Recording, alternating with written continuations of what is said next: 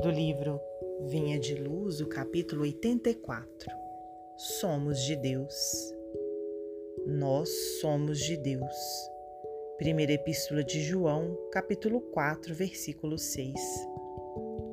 Não nos é fácil desvencilharmos dos laços que nos imantam aos círculos menos elevados da vida, aos quais ainda pertencemos. Apesar de nossa origem divina, mil obstáculos nos prendem à ideia de separação da paternidade celeste.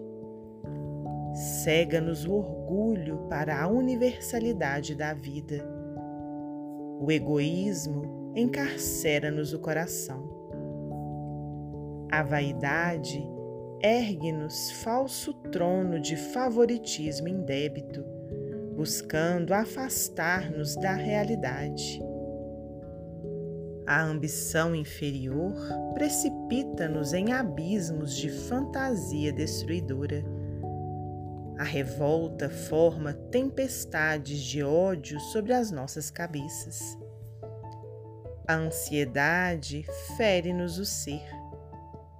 E julgamos, nesses velhos conflitos do sentimento, que pertencemos ao corpo físico, ao preconceito multissecular e à convenção humana, quando todo o patrimônio material que nos circunda representa empréstimo de forças e possibilidades para descobrirmos nós mesmos, enriquecendo o próprio valor. Na maioria das vezes, demoramo-nos no sombrio cárcere da separação, distraídos, enganados, cegos. Contudo, a vida continua, segura e forte, semeando luz e oportunidade para que não nos faltem os frutos da experiência.